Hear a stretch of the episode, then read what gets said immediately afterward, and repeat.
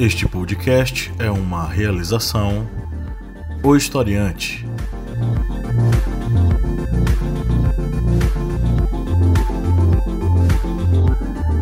Olá, historiantes! Bem-vindos mais uma vez ao seu podcast sobre as ciências humanas, é o podcast do Historiante. Toda semana aqui trazendo muitas informações sobre história, filosofia, sociologia, atualidades e né, os possíveis temas de redação para o Enem. Eu sou o professor Pablo Magalhães e temos aqui presentes hoje o Kleber Roberto. E aí galera, beleza? A Lídia Verônica. Oi.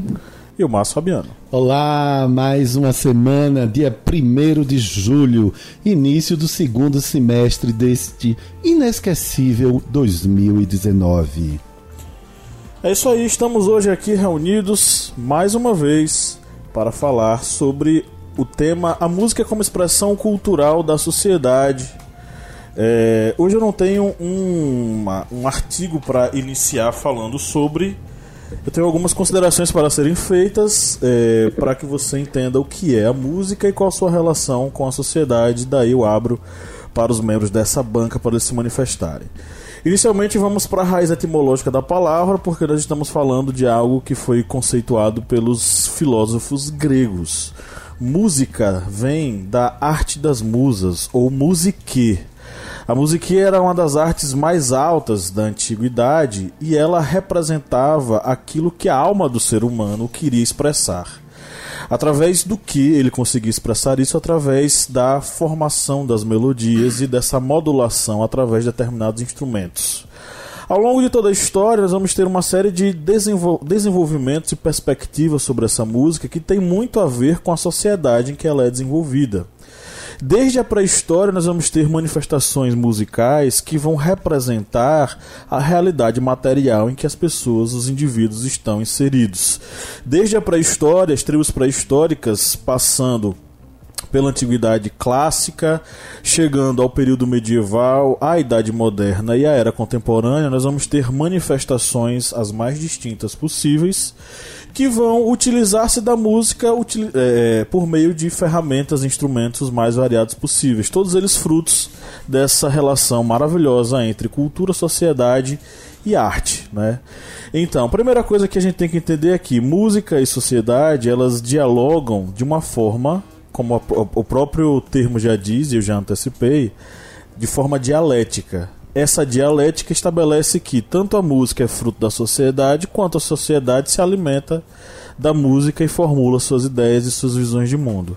Então essa relação, ela para além da questão histórica material, é também uma relação afetiva, é também uma relação é, de sentimento, é também uma relação de ideologias, é também uma relação de é, momentos em que as pessoas vivem, né? As pessoas expressam esse momento através das manifestações é, musicais, das melodias que elas compõem, o que elas reproduzem. Não raramente você que nos ouve possivelmente abre aí seu aplicativo Spotify, Deezer, enfim, e você coloca aquela música que representa aqueles, aquele sentimento que você está tendo naquele momento. Se você está muito estressado, você se utiliza de uma música mais relaxante. Se você está querendo gritar para o mundo alguma uh, mazela que você está sentindo, enfim, você coloca um rock pesado e você viaja nesse rock pesado que o diga Kleber aqui presente nessa mesa, né? É, é nós. O cara do heavy metal. Então assim, a música ela é uma expressão é, sentimental, ela é uma expressão do seu estado de espírito. E essa relação é muito forte. A música, a arte das musas vem ao longo de todos esses anos e todos esses séculos representar a relação entre o espírito do ser humano e a sociedade. Então essa relação é muito profunda e revela, como dizem os historiadores, o espírito do tempo. O que é o espírito do tempo são as mentalidades. As mentalidades elas são refletidas através das produções musicais disponíveis em cada sociedade. E se você quer entender como é que pensa a sociedade, você vai e escuta sim as músicas produzidas naquele período, porque elas são é, evidências do modo de se pensar e da, e da visão de mundo que essa, essas pessoas possuíam naquele determinado momento histórico. Músicas representam momentos históricos, músicas representam bandeiras históricas, é, lutas históricas. e essas músicas elas passaram a se cristalizar ao longo de séculos e séculos, é, ao ponto de você ouvir uma música e exatamente ao ouvi-la você se reportar a determinado momento histórico, determinado evento histórico, que o digam as músicas do período da ditadura militar, que o digam as músicas do período das diretas de ar, que o digam as músicas é, que refletiram determinados momentos, determinados grupos sociais em nossa sociedade, não é? é então, assim, o, o, a, música, a música ela revela o espírito dos tempos, a música ela revela, revela o estado de espírito das pessoas e principalmente ela é aquilo que conecta o espírito com o material e, enfim, é, é aquilo que faz que faz significar tantos sentimentos, tantas sensações das pessoas. É, dito isto, abro a palavra para os meus colegas de mesa. Fiquem à vontade. Não, é porque eu queria aproveitar o gancho, né? Ele falando aqui do como a, a música pode ser utilizada para contar a história, né? Ou definir tempos da história. E ela, a música ela é tão ela pode ser usada tanto no sentido amplo, social, quanto no íntimo, pessoal, né? De tão. É, a música pode ter sido escrita por outras pessoas em outros tempos e tocar pessoas hoje, né? E suas vidas, enfim. A música é eterna. Eu acho um absurdo quando alguém se refere a uma música e diz que ela é velha. Porque para mim, música é uma expressão atemporal. Então, a música ela serve muitas vezes como até uma forma de se expressar a, que, a quem não, não sabe escrever um poema ou quem, a quem não sabe escrever belas palavras, uma música sempre salva, né? A gente pode ver aí nas legendas do Instagram, do Facebook, nas redes sociais, que as músicas muitas vezes são usadas para expressar, a, a, como o Pablo falou, né, o estado de espírito do indivíduo, como o momento que ele está passando na vida, ou os sentimentos é quando você manda uma declaração de amor pro seu namorado, pro sua esposa, pra, enfim, pra sua cônjuge. É... pra cônjuge. E aí, é, essa música se torna sua, do parceiro e tudo mais, e ela vai marcando a sua vida, né? E vai contando a sua história, né? E ela fica gravada na sua memória, né? De tal forma que você pode contar a história da sua vida só com músicas, eu acredito, né? Assim, que a música, ela ela é. Como eu posso dizer? Hum, eu não sei nem explicar. A música ela é. parte da vida das pessoas. É, ela, ela é indispensável para viver. Atemporal? Queria... Ela é atemporal, mas o que eu queria dizer é que ela é indispensável para se viver, né? A música cura, a música a música consola, né? As, a música lembra, a música ensina. A música é tudo. Eu acredito que ela seja tudo na vida das pessoas. É, tem uma, uma música que fala, não, não lembro agora, não me recordo, mas vou parafraseá-la. É, não lembro quem foi que escreveu ela, queria dizer isso, não lembro quem escreveu. Mas a música diz que quem não gosta de samba, bom sujeito não é, um é ruim da cabeça e doente do pé. Mas aí eu acho que a gente pode trocar samba por música. E enfim, até músicas que você nem gosta, né? Você não, não, não tá na sua playlist da vida. mas elas marcaram momentos históricos da sua vida, momentos é, importantes né, da sua vida. Como a música que o vizinho. João Gilberto, opa! Aqui é o nosso conterrâneo. Arrasou. John Gilbert. Então, quem não gosta de música, bom sujeito não é. Ou é ruim da cabeça, é doente do pé. É, e nesse caso, eu acho que é, que é isso mesmo. A música é indispensável para a vida do ser humano. A música é transcendental. Isso aí. Queridos e queridas historiantes, é preciso fazer vários recortes no tema de hoje, porque senão nós iríamos fazer um, um, um podcast. Esse podcast iria durar o Programa resto do monstro, semestre. três É. horas. No mínimo, né? E três horas se a gente for pegar só dos anos 50 para cá. Mas eu quero começar homenageando uma mulher sensacional chamada Francisca Edviges Neves Gonzaga, mais conhecida como Chiquinha Gonzaga. Foi uma carioca, compositora, instrumentista e maestrina.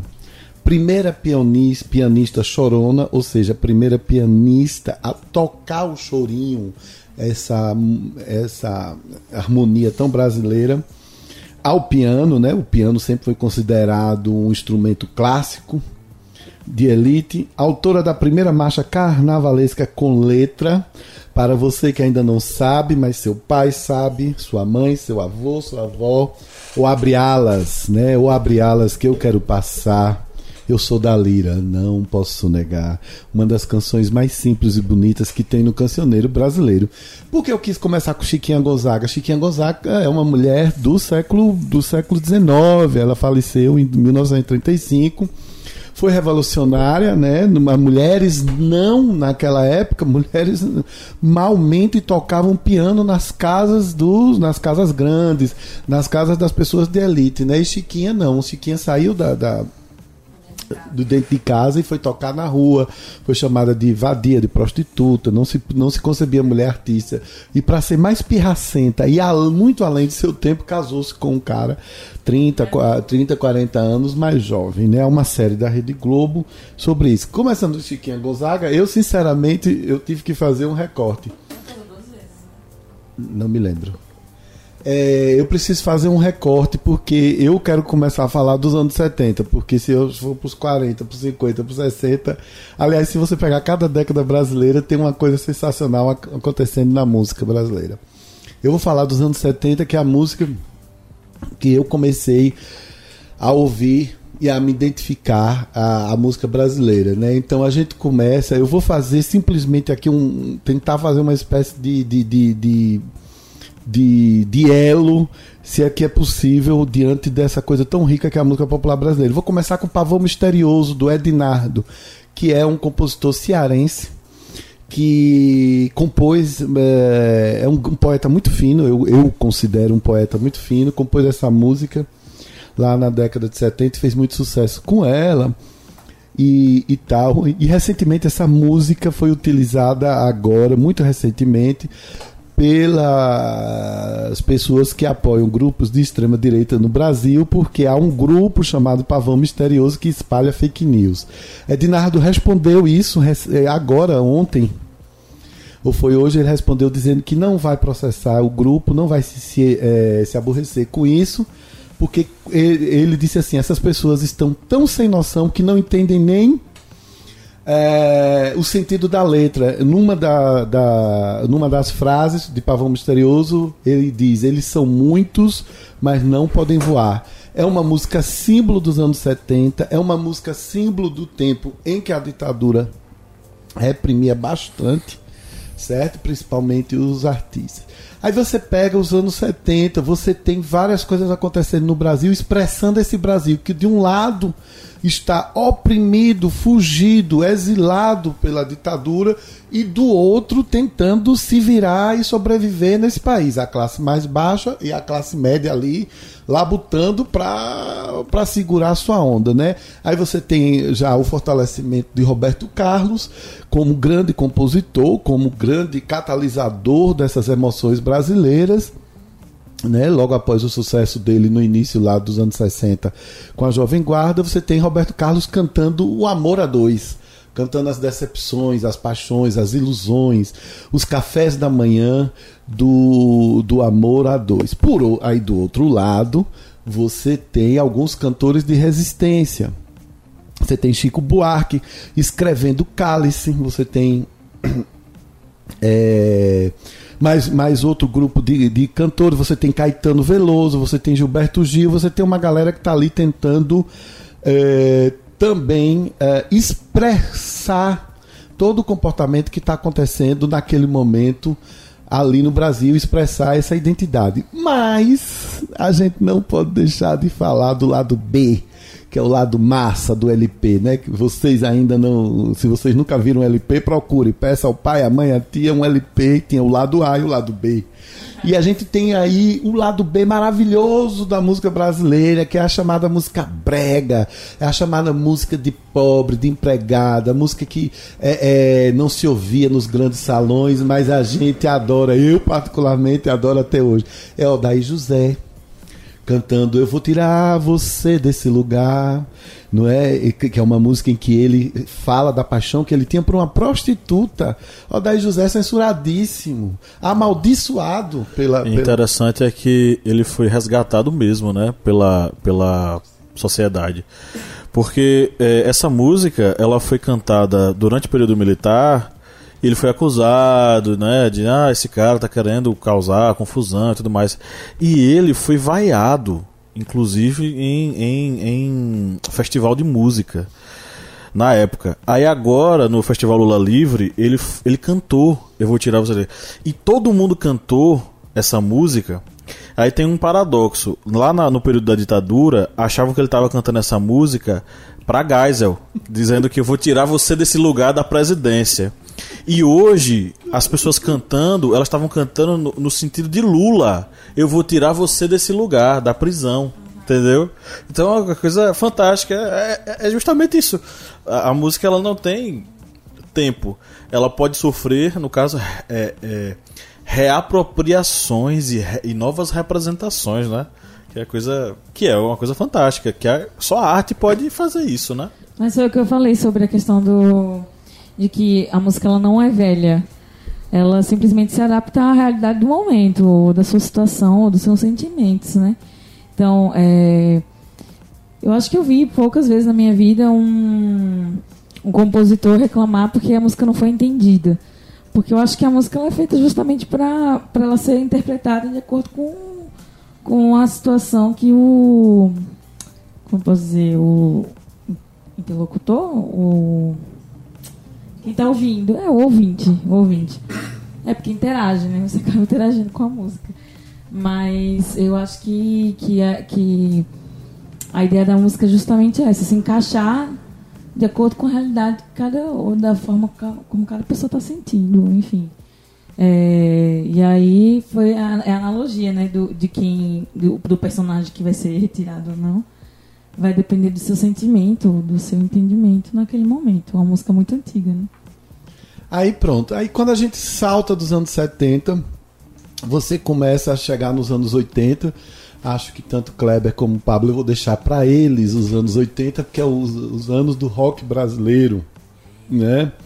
Brasília. Exatamente, Barão Vermelho, Cazuza, toda aquela geração que começou, Titãs, que começou a traduzir para o português essa expressividade do rock. Mas eu vou deixar com eles os anos 80, até porque eles é, têm base e idade para isso. Eu não.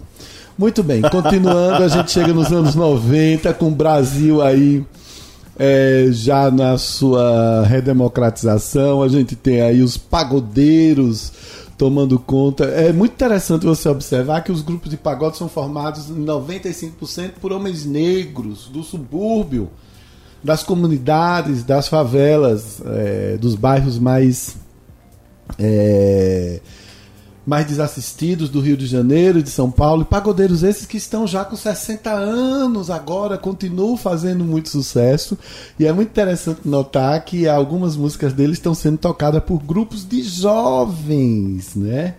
E que estão fazendo novas versões, isso tudo é muito interessante. E aí, eu queria falar.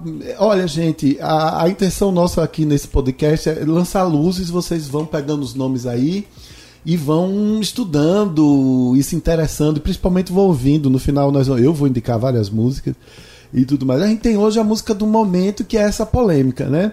Nós temos aí o sertanejo, que não existe meio termo, aos que amam e os que odeiam. Nós temos aí o funk, que também não existe meio termo, aos que amam, os que odeiam, os que, os que querem prender né, os cantores de funk. E por outro lado, nós temos aí uma, uma coisa que é preciso ter um olhar muito atento, que é uma música brasileira nova de autores e compositores que estão distantes da grande mídia, né? Karina Bu, Roberta Sá, o Silva. ah, alguns já estão conseguindo é, atingir ah, a chamada mainstream, o grande sucesso mas há vários grupos aí que estão, vários cantores que estão se revelando uma música mais sensível, mais delicada, uma música mais voltada para para essas coisas da, da, da paixão entre duas pessoas, mas As com muito baladas mais românticas, com- né? Não, mas não são exatamente baladas românticas, porque essas são músicas muito é, eu queria, eu não queria dizer sofisticadas, mas as baladas românticas já são mais é, populares, mais é, é, as bala eles não tocam a balada romântica, eles cantam uma música muito sensível, mas que não atinge esse público que gosta de uma balada romântica, como por exemplo a gente que gosta de Alcione, que gosta de Ah, Benito entendi, de Paula, São músicas mais sentimentais. mais sentimentais, delicadas. Melancólicas, né? Pronto, mais melancólicas e que você dança com uma baladona de, de, de Alcione e tudo mais. Nos anos 90, as músicas melancólicas geralmente eram aquelas, aquelas tradu- traduzidas, né? Aquela Laura Pausini bombava no Brasil. Sandy Júnior regravou, como o nome, Débora Blando e vários outros cantores cantavam. Essas mais melancólicas eram geralmente músicas estrangeiras, né? É, aí então a gente tem hoje ainda, como tudo no Brasil nos últimos 10 anos, tem sido A ou B, azul ou amarelo, né? Tudo polarizado. Nós Azul, temos aí. azul vermelho, né? É, hã? Azul vermelho. azul vermelho e tudo mais. O que eu acho muito interessante para encerrar meu pensamento é o seguinte: a música de fato tem uma capacidade incrível de expressar um sentimento, tal do espírito do tempo que o professor Pablo falou aqui. Só que nós temos agora vários espíritos dos tempos, né? A gente não tem um espírito só do tempo. Nos anos 60 era um espírito bastante identificável. Nos anos 70 também, até lá os 80. Só que agora nós temos vários estilos, é, espíritos do tempo, né? Nós temos músicas que eu preciso falar e eu esqueci de falar do da Pablo Vittar, que foi terrivelmente é, é criticada por não ter grande voz, por não ser lá essa voz, essa voz toda.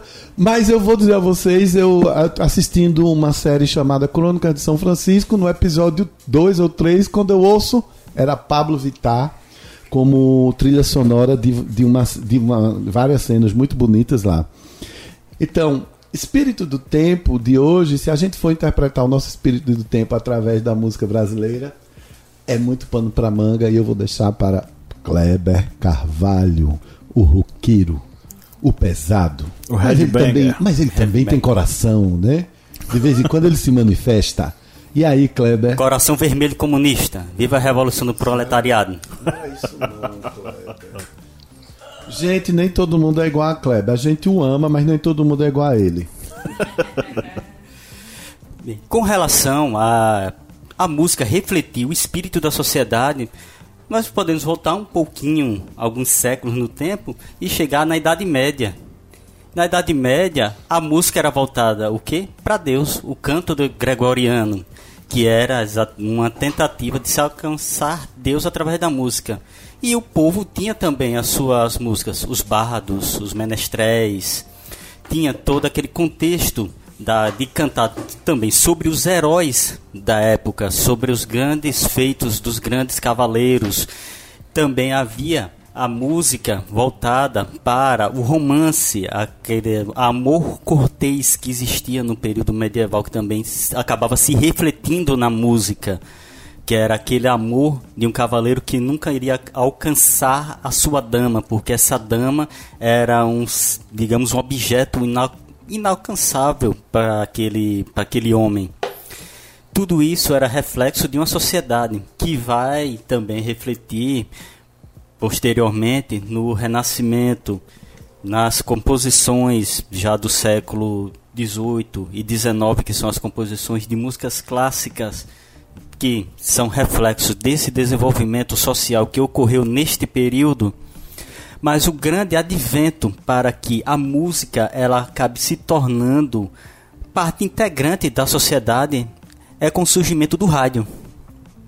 Com o surgimento do rádio é que vamos ter a música como parte do cotidiano das pessoas. A pessoa não vai precisar mais ir para um grande teatro para ouvir uma orquestra, ou para uma feira, ou para uma praça para ouvir um menestrel, um bardo, um cantor.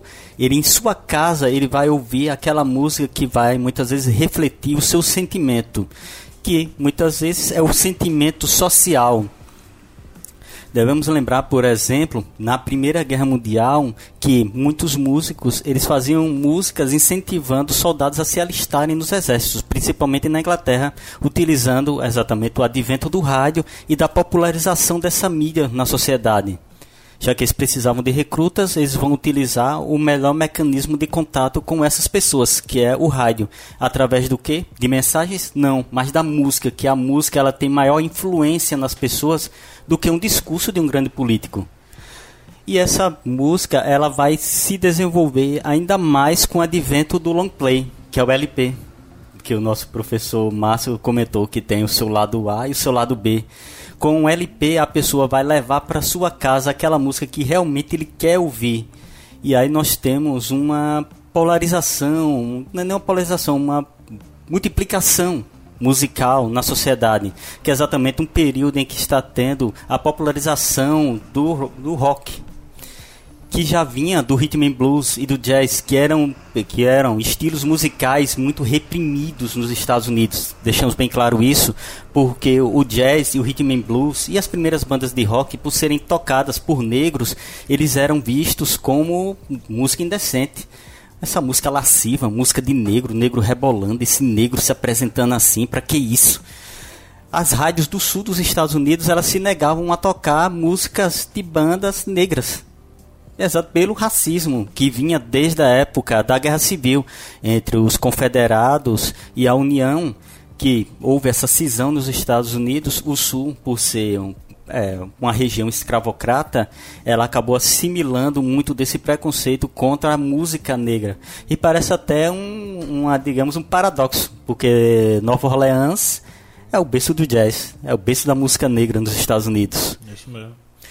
E nós temos até um vídeo também que comentamos sobre o jazz, né? História da coisa, das coisas. É, são, na verdade, são dois episódios. Dois episódios. História das coisas sobre o jazz e o História das Coisas sobre a origem da música. Exatamente. São dois. Do, da, você que está nos ouvindo, dê uma passadinha lá no YouTube e assista estes dois é, vídeos que é do programa História das Coisas no nosso canal TV Historiante sobre a origem do jazz e a, o nascimento da música, a origem da música, que deram trabalho pra caramba pra fazer.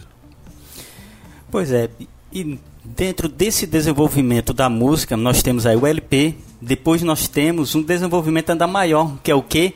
A fita cassete, que eu acho que vocês aí que tem menos de 20 anos não tem contato com isso, mas com uma fita cassete, aí é que você vai poder ouvir o que você quer, porque você vai gravar exatamente as músicas que você quer levar no seu Walkman ou no seu aparelho antigo de 3 em 1, que era LP, é, o tocador de fita cassete e o rádio. Esse desenvolvimento vai continuar ainda mais com o advento do CD, e agora nós temos algo que transforma a música em algo ao contato de todos em uma velocidade impressionante, que são é, os sites, os aplicativos de stream.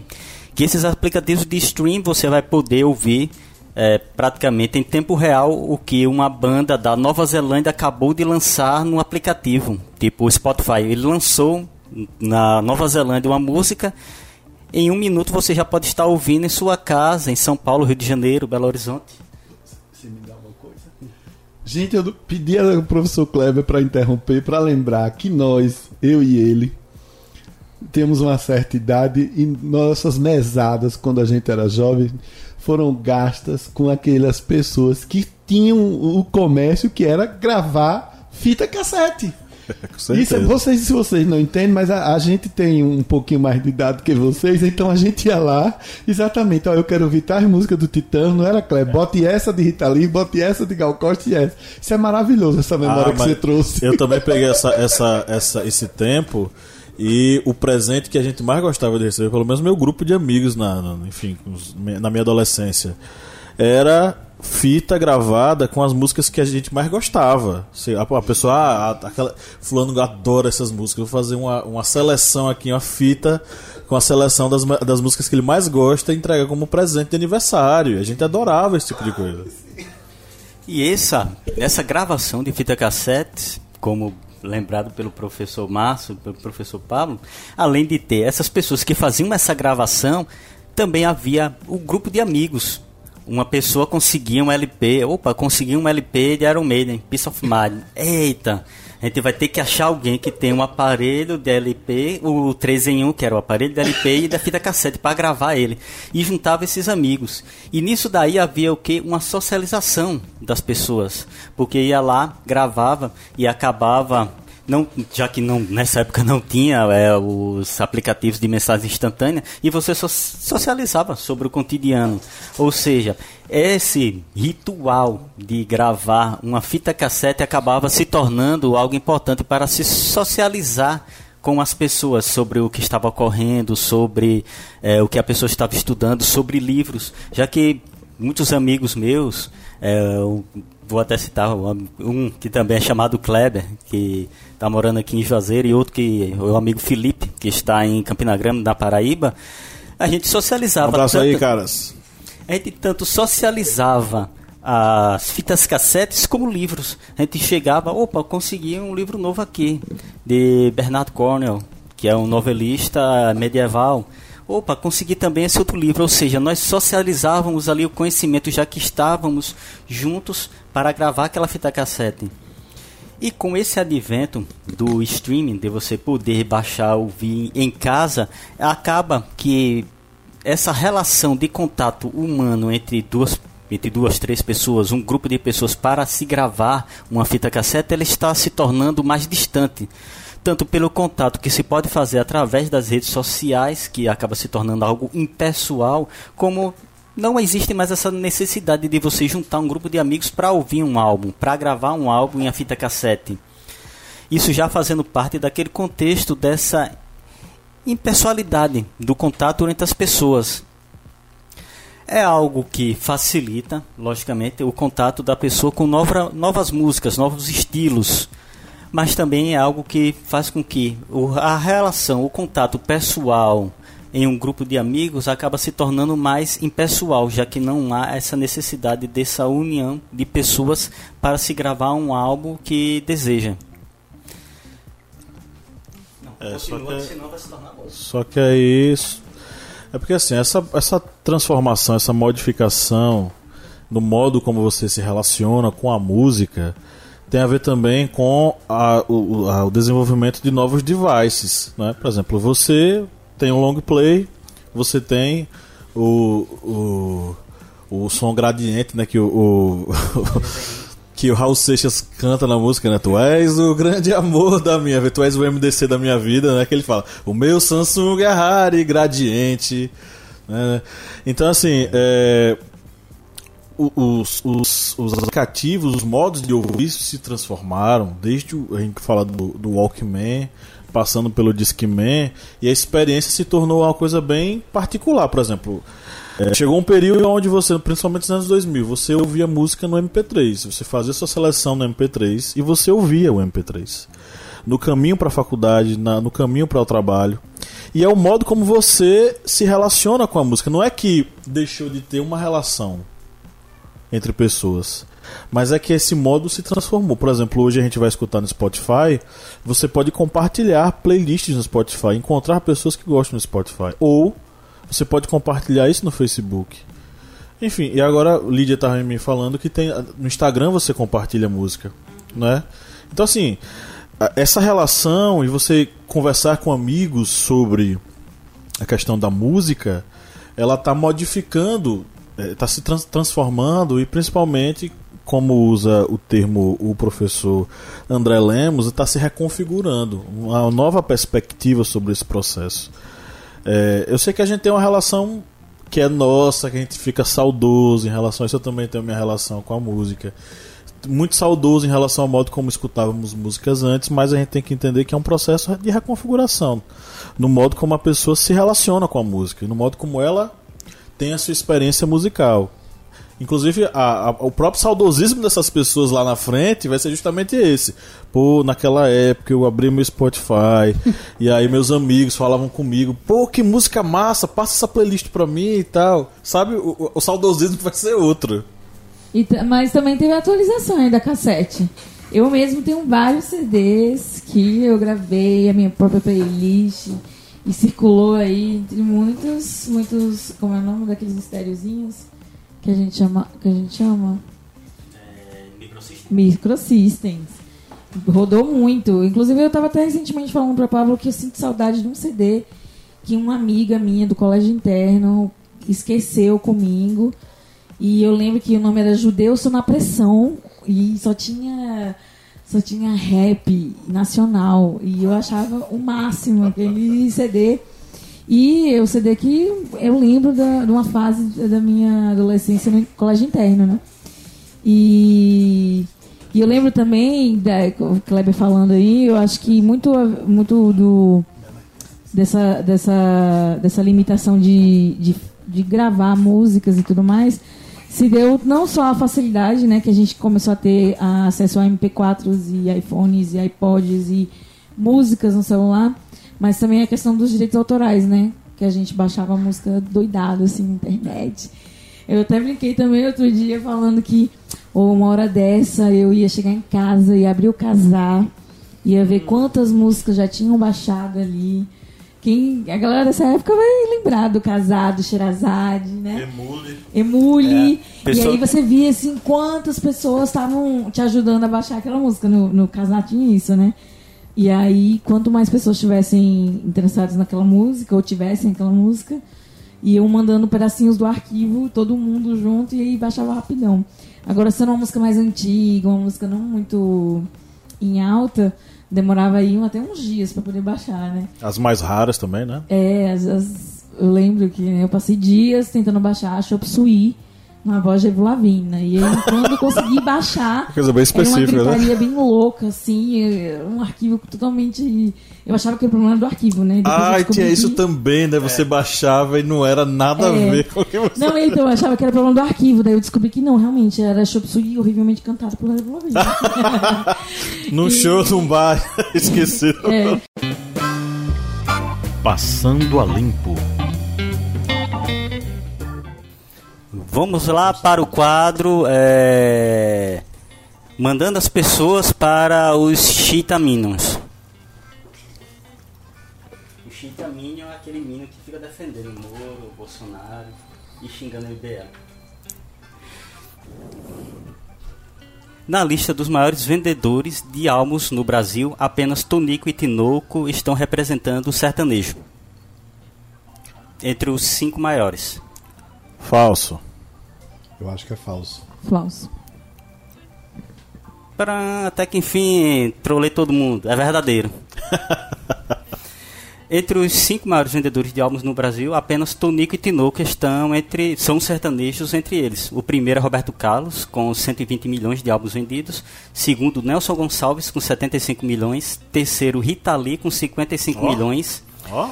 Tonico e Tinoco está empatado com Xuxa, com 50 milhões de álbuns vendidos. Xuxa. Oh, oh, oh. Agora sim, é uma coisa que revela muito sobre a nossa cultura É, musical, que é o seguinte, Xuxa é um produto da Globo que ela não canta, mas que ela foi organizada, repaginada, ela foi veio da veio da manchete pra Globo e tal, e ela foi colocada como um produto a ser vendido. Por indústria cultural. Isso. E aí vendida, né? Isso tem muito a ver com a gente porque a nossa experiência musical, principalmente até os anos 2000, tinha muito daquilo que a mídia colocava, principalmente a Globo. A Globo ditava quem eram os principais músicos e co- Roubando quais eram. as espaço de cantoras boas da época, né? Com certeza. Com É. Patrícia Marques e outros. É, Essa notícia está no, obs- no Observatório dos Famosos.bol.ol.com.br. E um detalhe: entre os 10 maiores vendedores de álbuns no Brasil, de sertanejo só há, além de Tonico e Tinoco, Chitãozinho Chororó e Milionário José Rico. Aí sim. Caramba. E, e, é, e por estudos, acha difícil essa- essas marcas serem superadas devido a não venda mais de álbuns de CDs, por exemplo. Não, já não há mais essas grandes vendagens. Eu acho que tem isso e também tem uma questão que, não sei, né? Minha opinião. É vocês aí que são historiadores e é, talvez Márcio possa opinar melhor. Mas eu acho que essas pessoas, principalmente José Rico e Milionário, eles atingiam várias classes sociais, né? Hoje em dia as músicas elas são vendidas para as classes de uma forma mais é, direta, mais, mais conscientes, né? E eu acho que essa galera Estamos em Chororó, eu via de gente rica a, a, a empregada lá de casa, tinha tudo, tinha tudo deles no, no guarda-roupa, no radinho, tudo. Não perdíamos show, sabe? E outras classes sociais também, né? Eu acho que era o, o fator principal desses aí é que eles eram meio, meio acessíveis a todas as classes. Eu acho que isso ajuda, né? É, não havia uma restrição para, como por exemplo ocorre atualmente com o sertanejo universitário, que ele é focado, uma música mais focada para os jovens, para que esse jovem vá ao show, faça o consumo naquele show. Ou seja, ele tem um foco específico em um determinado um determinado setor da sociedade, Chitãozinho e Chororó, ele era acessível desde a pessoa que estava é, sendo diretor executivo da maior empresa de agronegócio de Goiás até o empregado doméstico dele. Ou seja, era uma música que era para todas essas, essas pessoas. Ele não era focado apenas para um nicho de, de consumo. Não sei se é a palavra correta é isso mesmo é, professor Márcio pode até me corrigir, um nicho social, um, um determinada é, esfera de pessoas. Eram músicas que poderiam ser consumidas por qualquer indivíduo. Assim como Tonico e Tinoco, era uma música bem sertaneja mesmo, bem de interior mesmo, que era feita para aquelas pessoas, digamos, mais saudosistas da, daquele ambiente, mais, digamos, sertanejo não era focado apenas para um grupo determinado de pessoas. E é preciso levar em conta que esse pessoal aí é do sertão profundo do Brasil, né? Goiás, o, o centro-oeste, o sudeste, entendeu? Eles não. É, às vezes, quando a gente fala sertão, as pessoas ainda desinformadas pensam que é só aquela região árida do Nordeste, mas o sertão brasileiro inclui uma área geográfica muito grande. E esse é um sentimento, você falou muito bem, esse é um sentimento do Brasil rural, da melancolia de quem vivia em fazendas e suas roças e tudo mais. Por isso também é uma música de sucesso. Mas se você for observar, já é uma música de pessoas mais idosas. os fãs já estão ficando é, velhinhos e velhinhas, senhorinhas e senhorinhos, né? E o que eu acho também sensacional, né? Cada um, a música vai acompanhando tua timeline. A próxima é Universidade Australiana oferece bolsa de doutorado para estudos em heavy metal. Não, é verdadeiro. Deve ser verdadeiro, né? Para você trazer verdadeiro. isso. Deve ser verdadeiro. E é verdadeiro.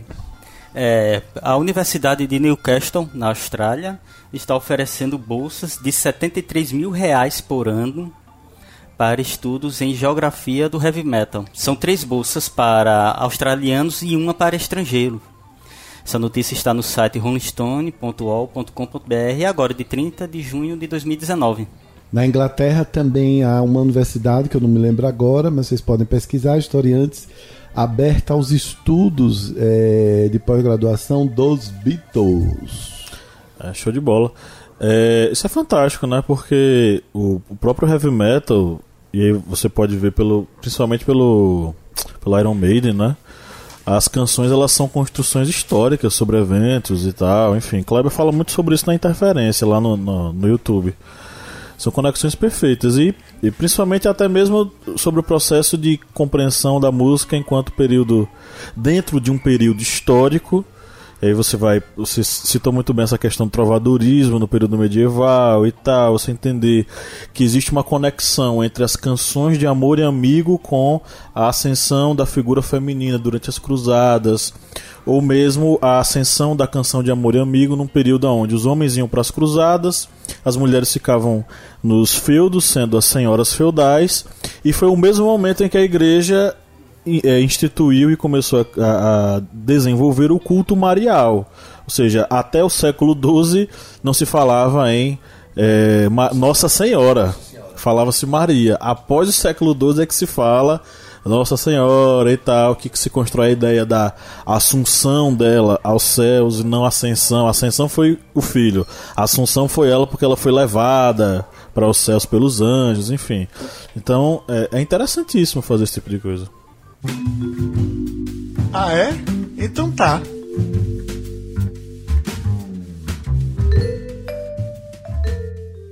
Vamos para as nossas interações aqui com os nossos seguidores, né? Temos algumas aqui. É, eu queria começar com Lídia, que ela fala sobre esse, já falou sobre esse assunto aqui. E a pessoa foi bem direta, foi direta ao ponto, tá? A pessoa que falou aqui foi foi um perfil chamado Looking Around. É isso mesmo, tá? E o Looking Around escreveu funk. Looking around funk. Quem falaria do funk na redação do Enem? Funk. Eu Isso. também. Eu também, inclusive no outro podcast, é, a gente fala. Um outro podcast sobre censura, né? A gente fala bastante sobre funk e eu defendo. é, mesmo sendo tendo uma criação é, super conservadora é, e minha família sendo conservadora assim até hoje, eu acredito na música como uma expressão, né, cultural e, e como outro tipo de expressão, né? Não só na questão artística, mas em toda forma de expressão, enfim, de sentimento social, de denúncia, de tudo. Não só como um movimento, mas como uma necessidade, né, de se do ser humano se expressar a música. E o funk, pra mim, na minha cabeça, ele ele é como se fosse uma denúncia. Ele está denunciando uma sociedade, ele está denunciando um, um tipo de um ciclo, ele está denunciando uma realidade que muitas vezes pra gente parece absurda, né? E constrangedora e obscena. E eles falam de um, e na música, né? No funk, no caso, eles falam de forma natural, de forma bem comum algumas atrocidades, alguns absurdos que eles cantam, mas que fazem parte da realidade deles. É claro que pode haver, né, é, um tipo de, de exagero, né, ou como se fosse uma caricatura de alguns personagens ou de algumas atitudes é, na, na música, né, porque querendo ou não é só a poesia da favela, né, o funk. Então é, eu também falaria do funk bastante no Enem, é, como uma expressão de, um, de uma realidade que não é muito escutada, né? Não é muito vista e é moralmente, é, socialmente não aceita o funk. É, por ser considerado um ritmo pesado, né? Não exatamente pelo, pela questão do instrumental, mas pela, pelas letras do funk. E aí a gente pode entrar em vários, várias questões sociais, só usando o funk para escrever essa redação aí. E, enfim, é isso. A questão da, da liberdade de expressão, a gente pode usar numa redação aí a, a questão dos conservadores, né, perseguirem tanto o funk. A gente pode falar do funk como, como falei, né, uma denúncia. É, a gente ouve no funk explicitamente estupros, né? E a gente pode considerar que se aquilo é real, pode ser uma denúncia, a gente pode usar, né? Quem sabe? Numa, numa denúncia formal. É, entre outras situações que o funk pode estar descrevendo aí uma realidade que o Brasil deveria encarar e melhorar, já que se sente tão incomodado, não não acabar com o funk, talvez melhorá-lo, né? Melhorar as condições de vida, melhorar as condições sociais de quem canta o funk. Porque aí o funk seria mais bonitinho de se ouvir, seria mais conservadorzinho, mais família tradicional brasileira, mais verde e amarelo, menos sangue nas mãos, né? Eu acho que se a gente melhorasse a vida de quem canta o funk, a gente poderia ouvir coisas melhores. E não o funk em si. O funk, ele é uma expressão social, é, ele denuncia, ele relata, ele conta histórias de uma realidade que o Brasil não quer encarar. É só isso. Enfim.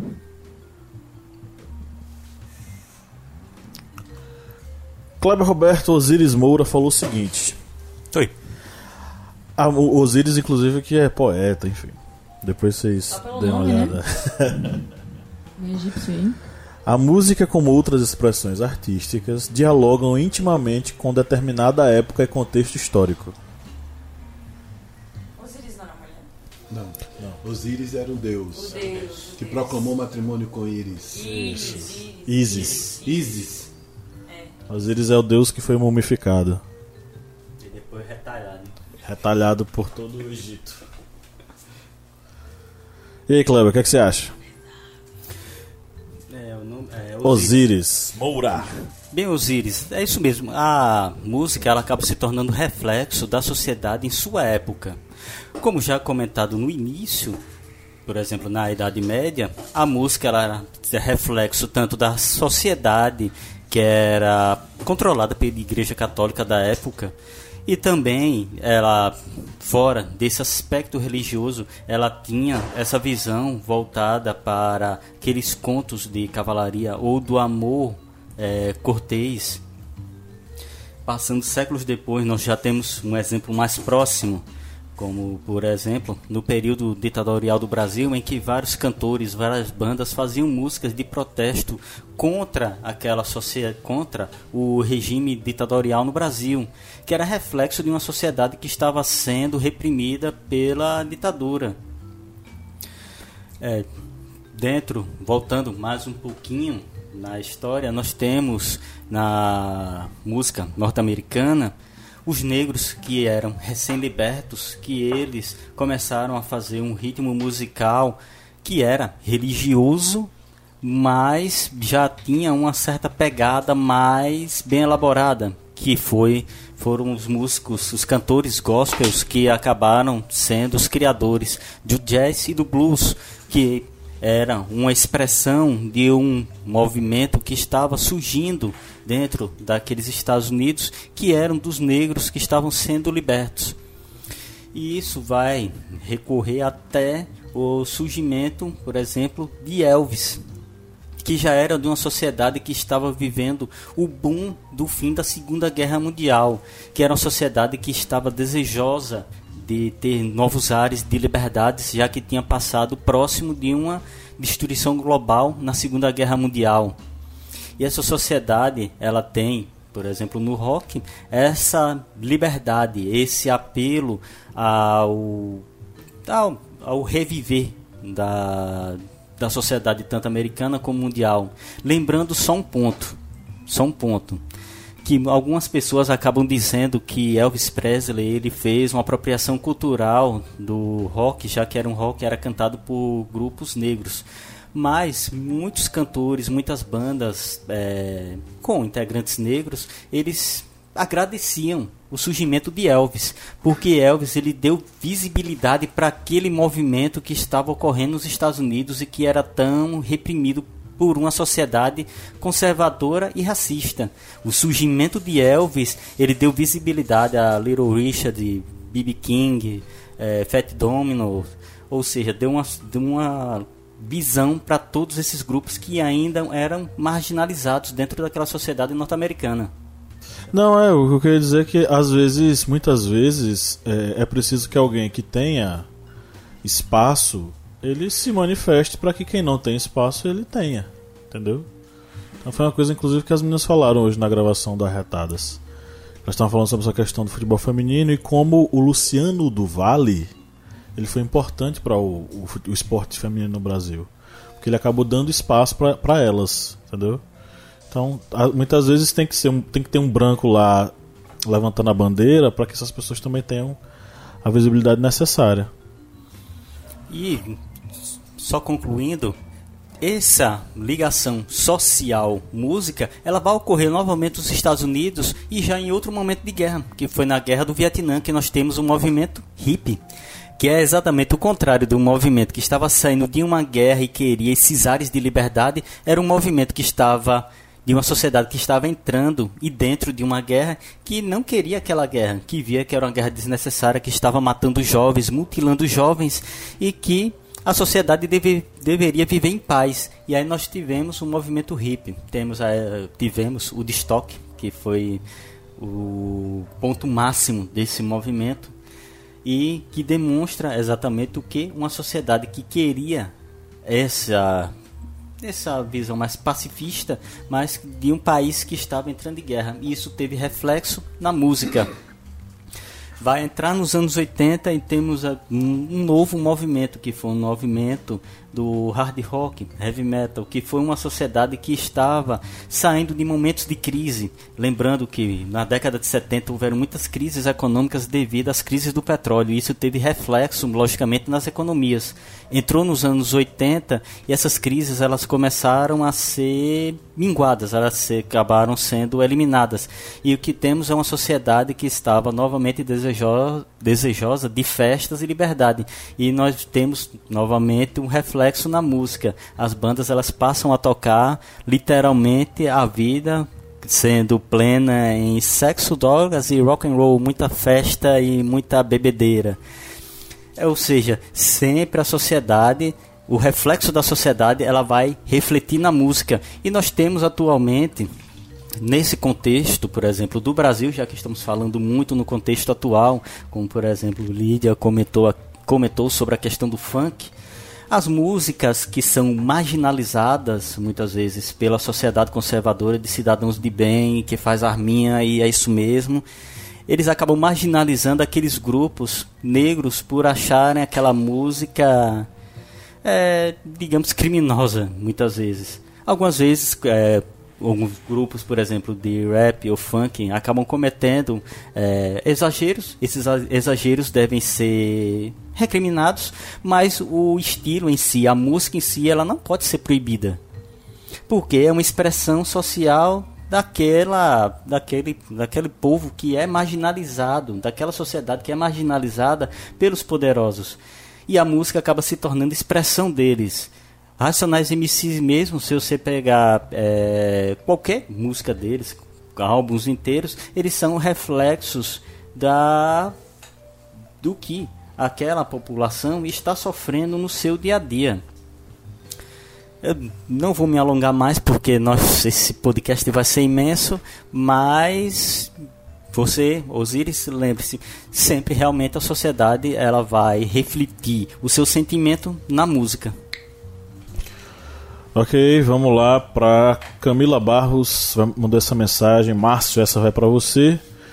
Ela diz que falaria no poder que a música tem de unir as pessoas sem diferir a classe social, nas mudanças de comportamentos da sociedade perceptíveis através da MPB como transformadora da realidade. Camila, vou te contar duas histórias. A primeira não tem a ver, não tem a ver com MPB, mas tem a ver com uma, uma mulher extraordinária que aos 60 e poucos anos continua na ativa, milionária e continua dando voadoras quando os repórteres perguntam a ela por que é que ela ainda insistem em aparecer. estou falando de Madonna. Madonna ainda vai ter é, seu lugar é, no mundo, ainda vai ter, ainda vai ser motivo de muita controvérsia, de muito estudo. Madonna disse: por que é que você. É, a, repórter perguntou a ela, não é? Sobre o, o que é que ela está fazendo hoje e tudo mais. E ela acabou dizendo o seguinte: você faria essa pergunta se eu fosse um homem? Né? Ao longo do, dos anos, Madonna tem se reinventado e tem sido uma pessoa que catalisa a expressão do seu tempo de diversas formas. Alguns podem questionar, dizer que ela é comercial, o falecido jornalista e grande polemista, um homem muito inteligente chamado Paulo Francis, chamou ela de vagabunda no, no, no, no programa, no Jornal da Globo, dizendo que ela cantava uma música extraordinária, mas todos nós que somos LGBTQ nós devemos muito a Madonna porque ela foi quem trouxe essa pauta para os palcos dela. E eu falo de Madonna porque eu estava no último show que ela fez no Brasil, lá no estádio do IMB.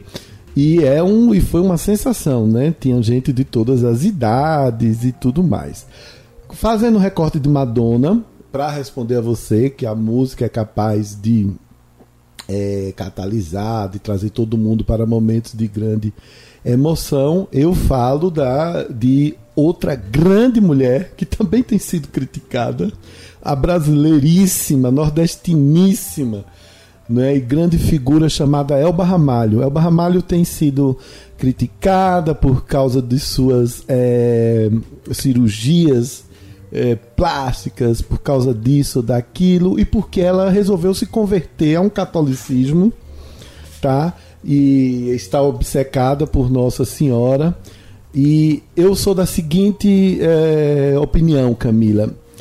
É, eu prefiro sempre a obra. Tá? Se Elba Ramalho, alguns têm dito que ela está ficando meio mais à direita do que à esquerda quando ela foi. No começo dos anos é, 70 e 80, quando ela começou a fazer sucesso, porque ela não fala mais, mais ela não tem mais tanta veemência na defesa das causas sociais como ela tinha quando cantou né, é, Se o Nordeste Ficar Independente uma música que eu não sei agora quem é o autor, mas que ela cantou e inclusive foi proibida de cantar porque ainda era tempo da, da ditadura. Tava no finalzinho. Mas voltou o tempo da ditadura. É, de uma certa forma.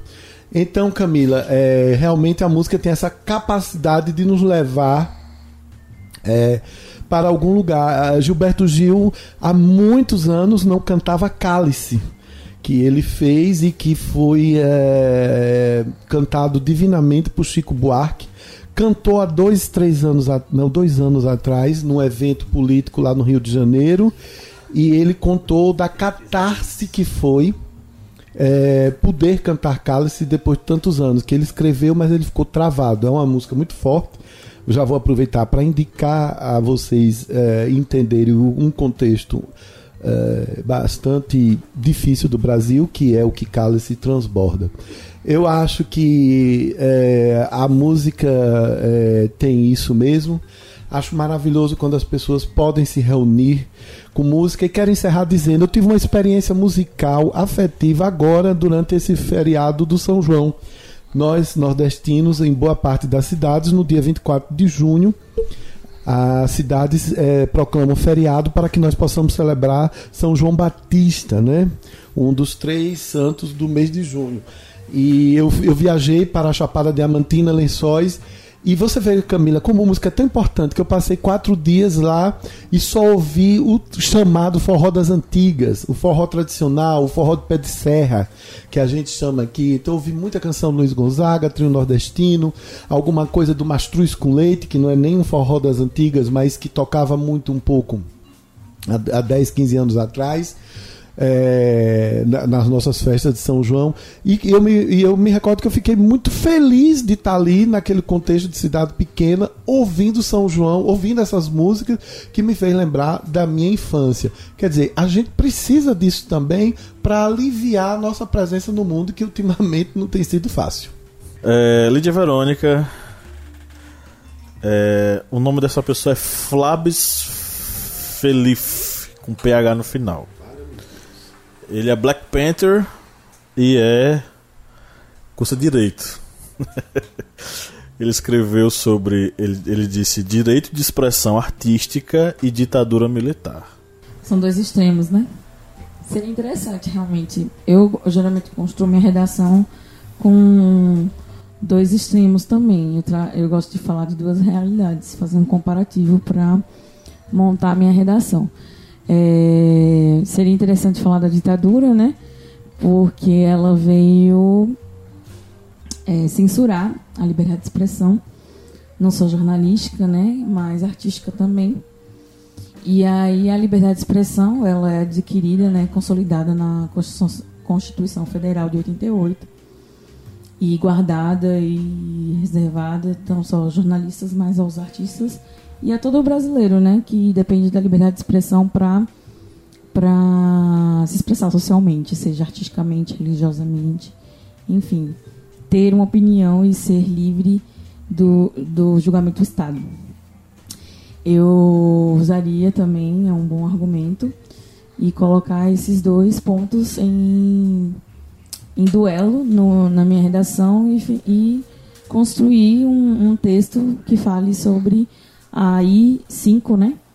Que traz essa censura de uma forma mais, mais constitucionalizada na época da ditadura e traria aí a Constituição libertadora das vozes que muitas vezes usavam inclusive a música como forma de se expressar, já que é, podia se usar argumentos é, românticos ou a poesia, é, como eu posso dizer, usar, digamos assim, de uma forma, uma luta mais abstrata, né? É, em prol da liberdade, se expressar de alguma forma. A música era a única forma de, de se expressar na ditadura. E como era muito limitado, né, o conhecimento de quem guardava as leis da época da ditadura, podia-se usar analogias na música e passar por desapercebido. Mas quem estava na luta entendia perfeitamente a que se encaixava a poesia dessas músicas, dessas letras. Enfim, eu usaria realmente esses dois, esses dois pontos para para falar sobre a música e sobre a liberdade de expressão, tanto antes da Constituição Federal de 88 quanto agora. Ok, Cléber Roberto. Pablo Henrique está de volta. Ei! Ele disse que falaria no preconceito em relação às músicas populares. E como exemplo citaria o caso da Nair Tefé ter tocado Corta Jaca da Chiquinha Gonzaga, na região das elites, feita por Hermes e ser intensamente crítica por se tratar de uma música popular. Falaria também do produto sem essência que a música contemporânea se tornou. Esse caso de Nelly Tefé lembra até o professor Márcio, que fez a homenagem a Chiquinha Gonzaga no início do podcast. Esse caso foi um caso bem interessante de preconceito, tanto contra a Chiquinha, contra pelo estilo musical. Que ela, a Nelly, ela era primeira dama do Brasil e ela, por ser entusiasta das artes, ela levou Chiquinha Gonzaga para um recital de corta-jaca, que é um machixe, no palácio do governo para a sociedade da época do Rio de Janeiro, a sociedade republicana, isso é pornografia, é lascivo demais. Ou seja, para a sociedade da época foi um escândalo. Se não me engano, foi até é, Rui Barbosa, ele fez um um manifesto contra aquilo, porque estava expondo aquela elite intelectual para aquela música lasciva, para aquela música que é, não, re, não representava o bom gosto social da época. E esse caso é um exemplo do que ocorre até os dias atuais com relação a essa música do povão, a música que é muitas vezes marginalizada, como já citado aqui o caso do rap, do funk, é, até a questão também, como comentado pelo professor Massa, a questão da música brega, que são todas músicas que são, por exemplo, músicas que têm esse público mais humilde, esse público que acaba sendo marginalizado por aquela, digamos, entre aspas, elite intelectual econômica do Brasil, que de intelectual muitas vezes não tem absolutamente nada, é só arminha na mão e muito blá blá blá na boca. Muitas vezes essa elite acaba marginalizando esses, esses grupos, esses, esses estilos musicais e rádios, é, todo aquele aparato de mídia que fica por trás de um cantor, de um grupo, que infelizmente ocorre muito do jabá para divulgar uma banda, infelizmente ocorre. E esses grupos, por serem marginalizados e não terem esse poder financeiro, mesmo sendo popular, é meio excluído. Meio não, muitas vezes é excluído totalmente dessa grande mídia, tanto por ser uma música de pessoas mais humildes que não têm um poder aquisitivo para comprar algum produto, para comprar aquele álbum, para fazer parte daquela sociedade de consumo de um cantor que está mais elitizado por essa sociedade. Isso aí acaba entrando naquela questão da indústria cultural, já que essa grande mídia ela acaba criando muitas vezes cantores, grupos, duplas, apenas com o único intuito de vender determinados produtos, como já comentado pelo professor Pablo no caso da Xuxa, que foi um produto da indústria cultural, puramente um produto da indústria cultural, já que ela não cantava. A verdade é essa. Se alguém pode ser fã, mas fãs aí de Xuxa dos anos 80, se você for analisar musicalmente, era um negócio terrível. E mesmo assim vendia muito. Por quê? Terrível Por... não, ela terrível é quando o cantor é cantor e canta mal. Ela é um desastre total, porque nem cantora ela era, ela foi inventada. E aí existe por trás todo um aparato dessa indústria cultural que é comentada na escola de Frankfurt, que tem a, já comentamos várias vezes aqui, de Theodor Adorno e Max Horkheimer, que fala exatamente disso, dessa indústria cultural, desses artistas que são fabricados apenas com o único intuito de vender produtos atrelados ao seu nome. E isso até os dias atuais ocorre.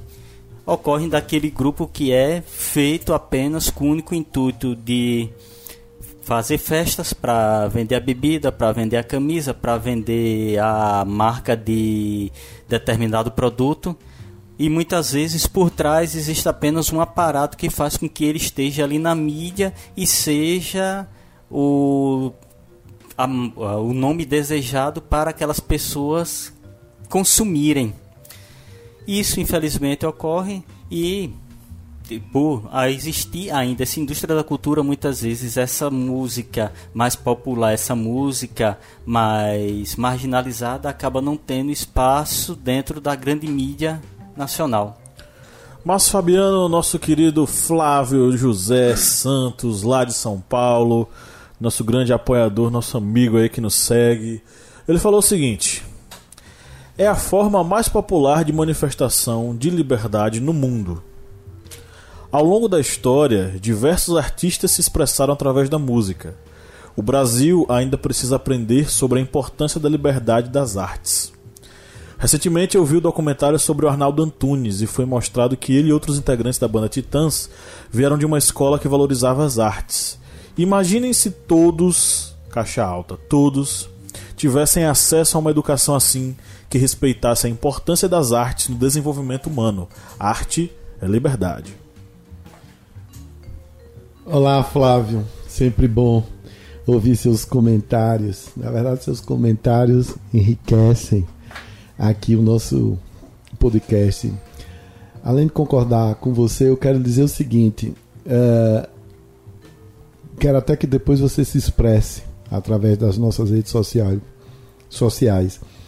A música tem sido a expressão artística possível para o brasileiro né, numa sociedade ainda extremamente elitista, né, você não tem as artes visuais uh, chegando a toda a população, você não tem a literatura ainda possível para todos, né, o nosso consumo de livros é bastante insignificante. É, diante do mundo, diante dos índices do mundo civilizado, então a, a música se torna esse catalisador, né?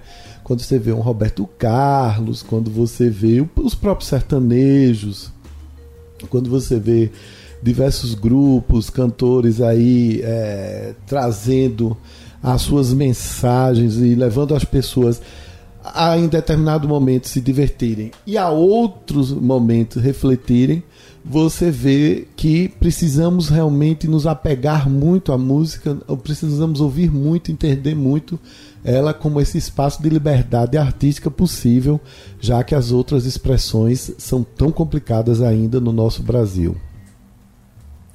Ok, vamos agradecer a todos vocês que colaboraram com essas mensagens. É, rapidamente mencionar aqui as pessoas que a gente não vai poder se debruçar tanto sobre ah, o comentário.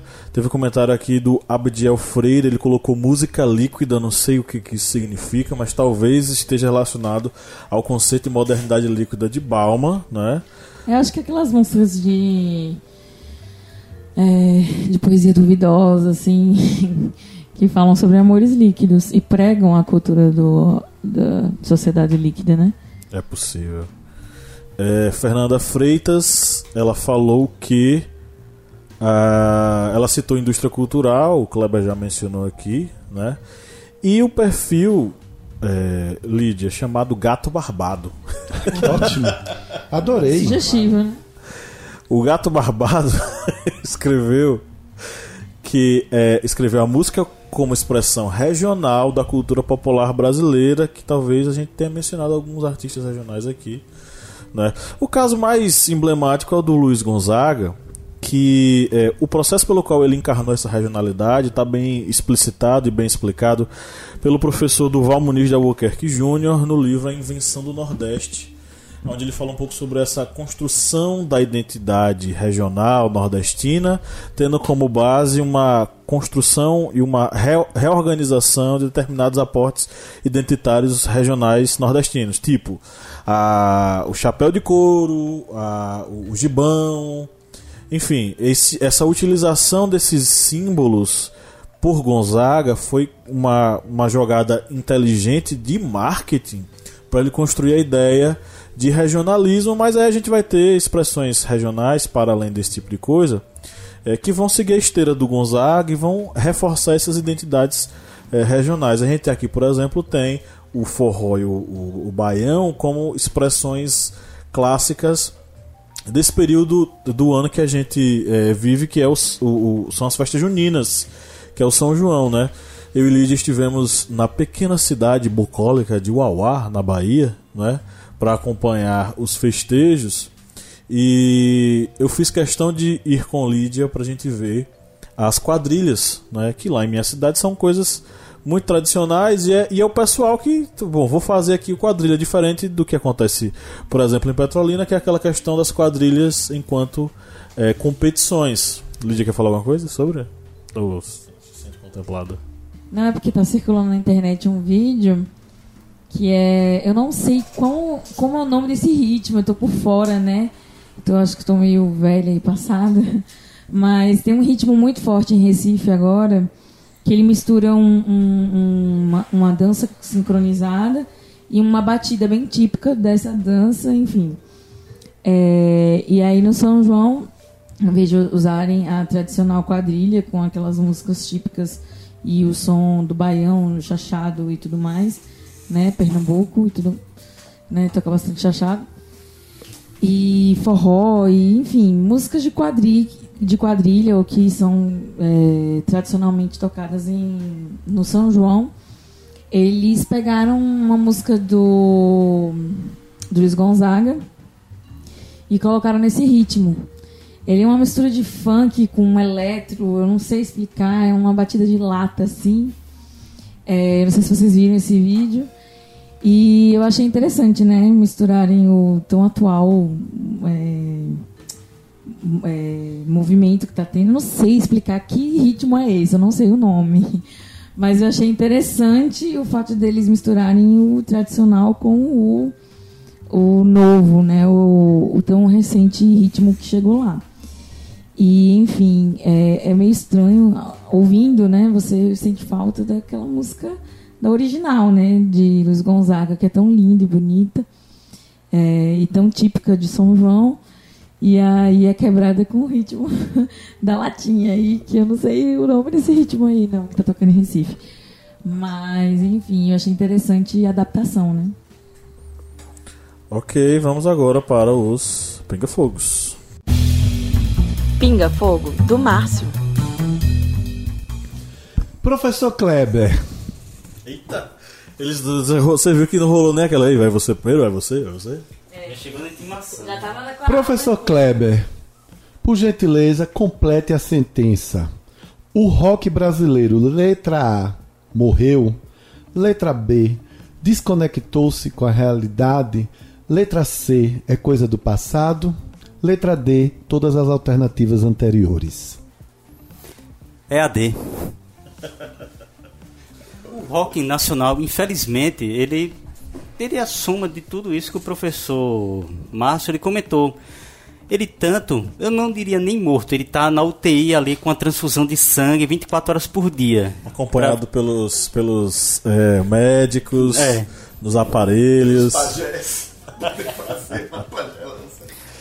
Pois o, o rock nacional, ele infelizmente, o rock para falar a verdade, o rock nacional ele nunca esteve numa assim na grande mídia. A verdade é essa. Teve nos anos 80 aqueles momentos mais que tinham uma certa alguns programas que levavam algumas bandas, mas o rock nacional, se você analisar bem, ele nunca foi um produto da grande mídia o tempo todo. Nunca foi um algo constante, era uma coisa de uma balada, de uma música, daquela música comercial de determinado grupo é, o Legião Urbana, muitos comentam que teve mais vendas de álbuns depois que Renato Russo morreu. Depois que Renato Russo morreu é que o Legião Urbana começou a ser visto pela, pelos grandes, digamos, consumidores, pela, pela grande mídia. E isso demonstra que o rock ele nunca teve esse espaço aberto dentro da, da mídia. A não ser por um momento ou outro, Engenheiros do Havaí, Titãs, Kid Abelha, alguns grupos que tiveram alguns momentos ali de espaço. Se você analisar bem, por exemplo, quantas vezes Raul Seixas ele se apresentou em programas na TV. Vocês lembram? Lembra, lembra, por exemplo, de um videoclipe ou outro no Fantástico. Isso lembra. Mas de programa, ao vivo, alguma apresentação assim, eu mesmo não me recordo. Aí por aí vê exatamente esse espaço, que nunca foi um espaço tão aberto. Sobre essa questão de estar desconectado, infelizmente, é, se tornou, entrou também nesse jogo aí da divisão política, dessa, desse extremismo radical que está ocorrendo no Brasil. Infelizmente, muitas bandas de rock, eles se perderam, porque o rock ele em si é um, uma, um grupo de, de um estilo musical de protesto que vai é, contra aquela maré conservadora, contra aquela maré de conformismo social. Se você pegar, por exemplo, as bandas norte-americanas, a grande maioria sofreu preconceito, sofreu com racismo mesmo, já que eram grupos negros, sofreram para lutar pelo espaço. Nos anos 80 sofreu com a censura, com até os CDs, os álbuns, eles tinham aquele serinho do, do parental, é, da advertência para os pais, o parental advisory, que era a advertência para os pais por ser um conteúdo é, não indicado para adolescentes. Ou seja, o rock ele sempre teve que lutar por seu espaço. Aí de repente no Brasil vê grupos que faz arminha diz tem que ser é, vamos aqui fazer uma música para o nosso capitão, para o nosso juiz para o nosso Sérgio Moura, que, porque ele é o defensor da, da lei, da justiça e contra a corrupção. E depois o, o Conge aparece aí envolvido em algumas confusões no meio jurídico. As conjadas. As conjadas. Ou seja, nós, tem, nós vemos essa desconexão do rock com a realidade, que é a realidade de bater contra o conformismo e contra aquela sociedade de cidadãos de bens, de bem. Que o cidadão de bem, na verdade, era um jornal da, da Ku Klux Klan, um, um jornal racista. E qual foi o último? A letra C? Agora. Pegando, fudeu, né? Pronto, você respondeu bem, cara. Bem, eu espero que tenha respondido o professor Márcio. E lembre-se, o rock ele é um estilo de protesto, é um estilo que vai de encontro a essa realidade praticamente distópica que está ocorrendo no Brasil. Eu vou falar, mas você não, não, não, não, não edita não, tá? Arrasou, porque eu não quero dar ousadia a Kleber. Pinga fogo pro Márcio. Bem, para o professor Márcio Fabiano, é uma pergunta que vai envolver o marketing. Você sempre querendo me pegar na minha profissão. É como é, o marketing atual ele pode trabalhar sobre as novas cantoras que estão surgindo nesse espaço musical brasileiro, que muitas delas acabam tocando músicas que não são bem vistas por essa elite que já foi comentada anteriormente, essa elite, entre aspas, é, intelectual do Brasil, que são mu muitas é, cantoras, como por exemplo Anitta, Isa, que cantam ritmos mais voltados, digamos, para o funk, para o charme, que infelizmente são reprimidos por serem estilos marginalizados. Como o marketing ele pode ver, é, trabalhar em cima desses dessas cantoras? Vou lhe responder eh, falando primeiro sobre a Anitta. Nunca eu pessoalmente nunca tinha dado muita atenção à Anitta, né? Mas depois que estive lá no, eh, agora no final do ano, lá no Réveillon em Buenos Aires, que eu vi uma bairro inteiro, à beira do rio da Plata, é, cantando Anitta na hora que o DJ colocou Vai Malandra, eu comecei a prestar atenção em Anitta. Anitta tem sido criticada por ser um produto perfeito do marketing, né? Ela mudou o nome, ela mudou o corpo, mudou o cabelo, mas eu acho que Anitta tem o seu talento. Ninguém sem talento consegue manter uma ideia, seja produto ou serviço, por tanto tempo por tanto tempo. Porque, do mesmo jeito que é fácil você conquistar, é mais rápido e mais fácil ainda você desconquistar. Você perder essa conquista. Num mundo que é totalmente automático, totalmente digital, Kleber, é nesse sentido. Eu não tenho. Vou ser honesto com você e com os historiantes, nossos queridos e queridas seguidores não tenho ainda minha opinião 100% formada sobre ela, estou acompanhando é, e tudo mais. E, e Anitta tem uma, uma capacidade de conexão com o que está acontecendo no mundo. Ela gravou com Madonna, Madonna gravou com ela. Isso não é qualquer coisa, não. Nesse mundo do sucesso, do, do, do, nesse mundo de celebridades. Isso não é uma coisa qualquer, não, nesse sentido. Mas acho interessante você realmente esse tem sido um programa especial para nós quatro aqui. Porque as mulheres têm sido bastante inteligentes nessa conquista de audiência musical. E eu quero falar de uma mulher que eu também estou prestando atenção, porque olha, minha gente, o preconceito é a pior coisa do mundo, porque o preconceito te emburrece, faz com que você não veja o que é que está acontecendo ao seu lado. Te dá, acho que o preconceito, acima de tudo, piora seu mau humor, não é? É Marília Mendonça. Você pode ou não gostar da música dela. Mas Marília Mendonça, eu estou começando a ouvir a música dela. Marília Mendonça fala como amigas minhas, amigas minhas falam dos seus relacionamentos.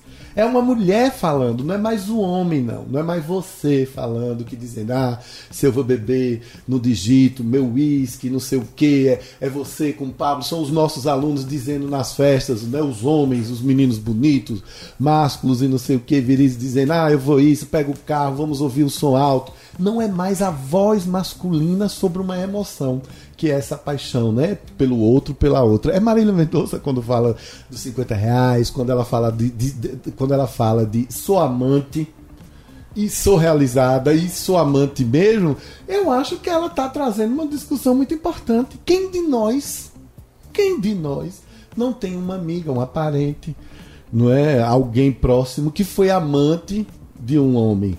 Ou de um homem casado, ou de um homem namorado e tudo mais. Quando é o homem, ah, vamos celebrar. Interessante é que isso me fez lembrar que no último Intercom aqui na UNEB, teve uma menina que apresentou um trabalho sobre o feminejo.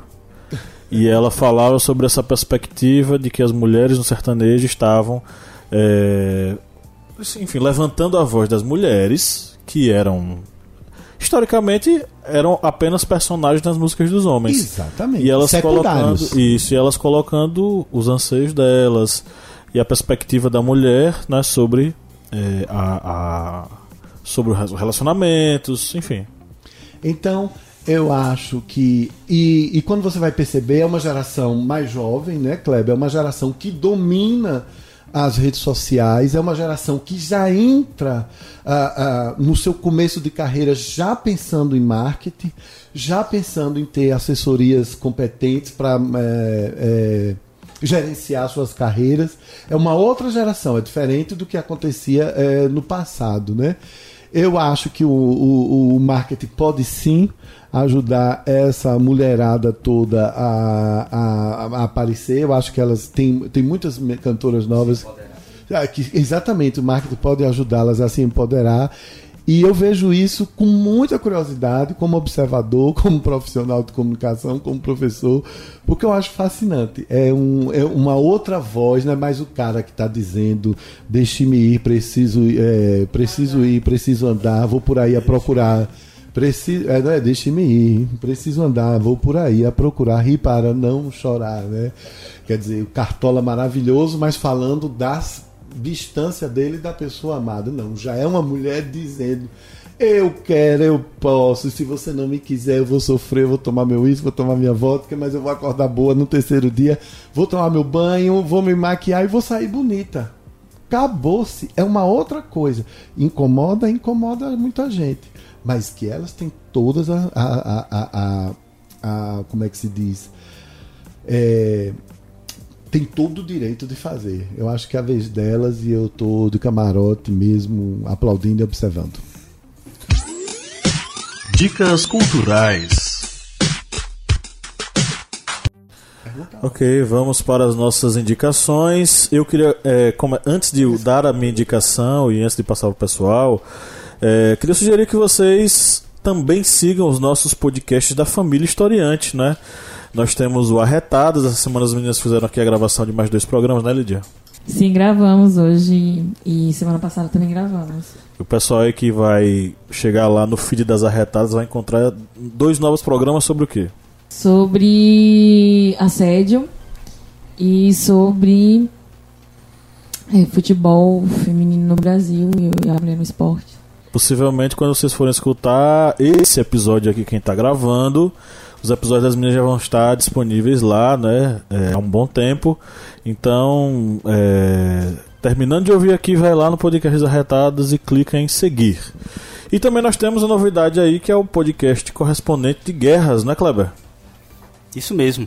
Já temos aí mais um episódio pronto na agulha para ser disparado nos agregadores de podcast. Então é só você colocar aí no, no buscador, no navegador do seu agregador é, correspondente de guerras e começar a ouvir, né? É, é um podcast em formato de storytelling, aonde o correspondente ele vai, né? Esse cara que viajou o mundo todo participando de várias guerras, ele vai contar um pouco sobre aquilo que ele viu. É, nesse novo episódio, no primeiro já está disponível para todos, que é sobre a Batalha de Stalingrado. E no próximo nós vamos para uma guerra no Brasil, a Guerra de Canudos. A Guerra dos Canudos, pois é. Bom, então vamos agora para as nossas indicações. Quem tá afim? Joey queria indicar, hoje é um dia, como o tema foi muito vibrante, eu quero indicar algumas coisas.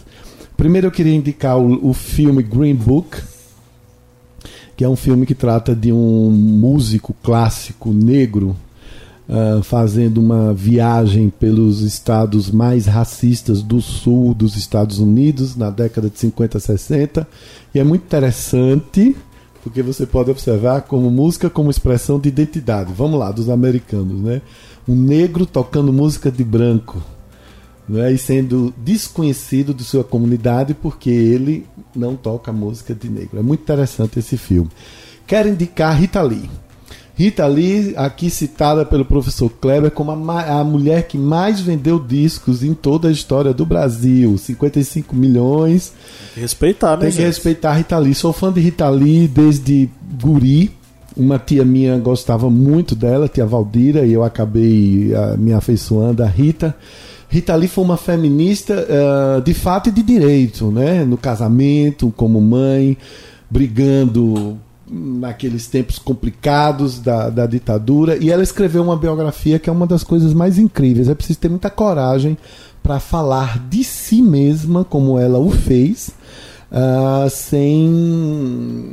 é, é, ela fala de coisas bastante desagradáveis, como da maneira como ela foi é, assediada quando menina e conta outras coisas e episódios dela com a bebida, com as drogas, mas é o Brasil dos anos 60 aos anos 90 do jeito que o Brasil é. Eu sou super fã de Rita, uma das primeiras artistas a defender a, a proteção e segurança dos animais.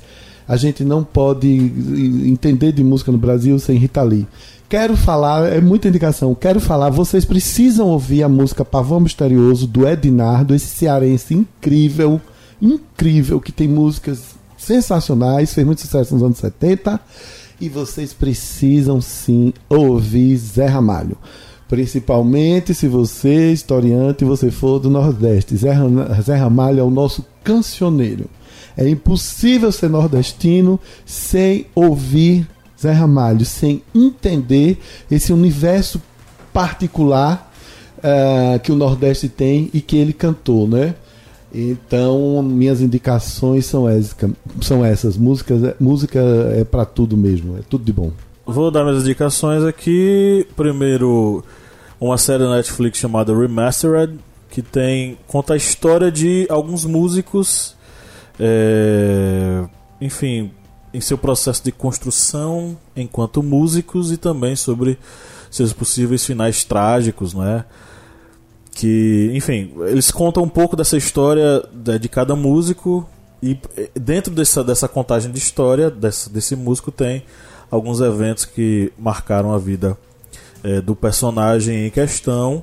E a outra sugestão que eu quero dar é um documentário que ele é assinado pelo Martin Scorsese, que também está disponível no Netflix, sobre Bob Dylan e uma turnê que ele resolveu fazer chamada de é, Rolling Thunder.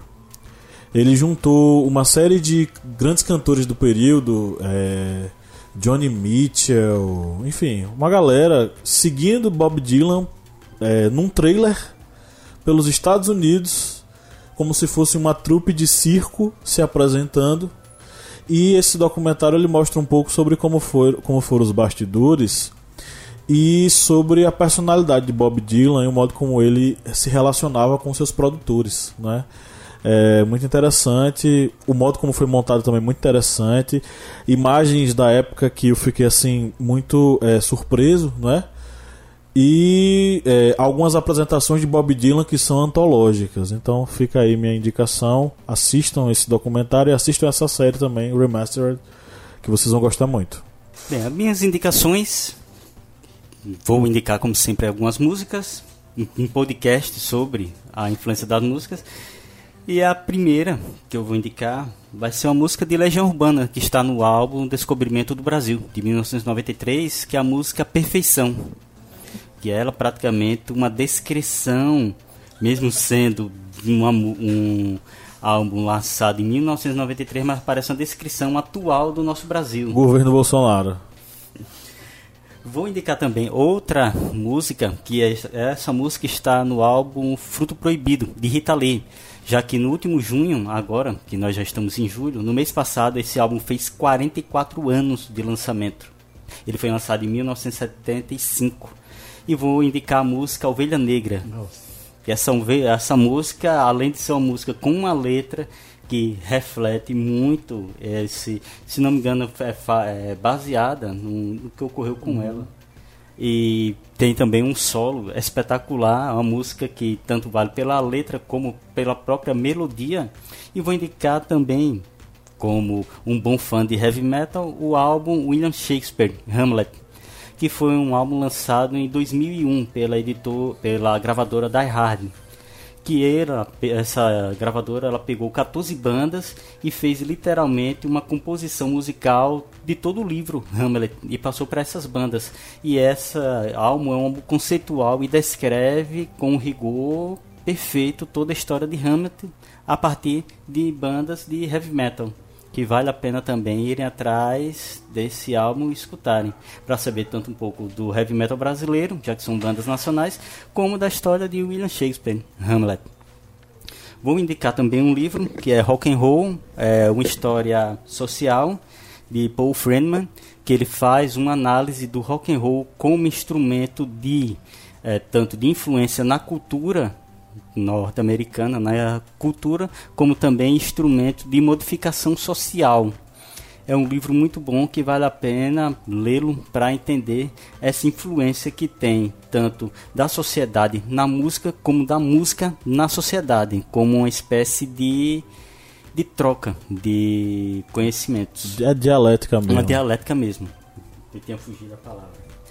E vou indicar também um documentário, que é um documentário de Sandan, que é Global Metal, que é também um documentário que envolve o heavy metal, mas esse esse documentário ele envolve as questões sociais, uma análise tanto utilizando a antropologia como a sociologia para entender a influência do heavy metal em jovens e também como a sociedade ela acaba sendo influenciada pela própria música destas bandas. Aí tem aí para vocês ouvirem tanto músicas para leitura e para também assistirem. Baby, baby. Não adianta. A música que eu vou. Aliás, perdão, a música não. É, a minha indicação é um filme.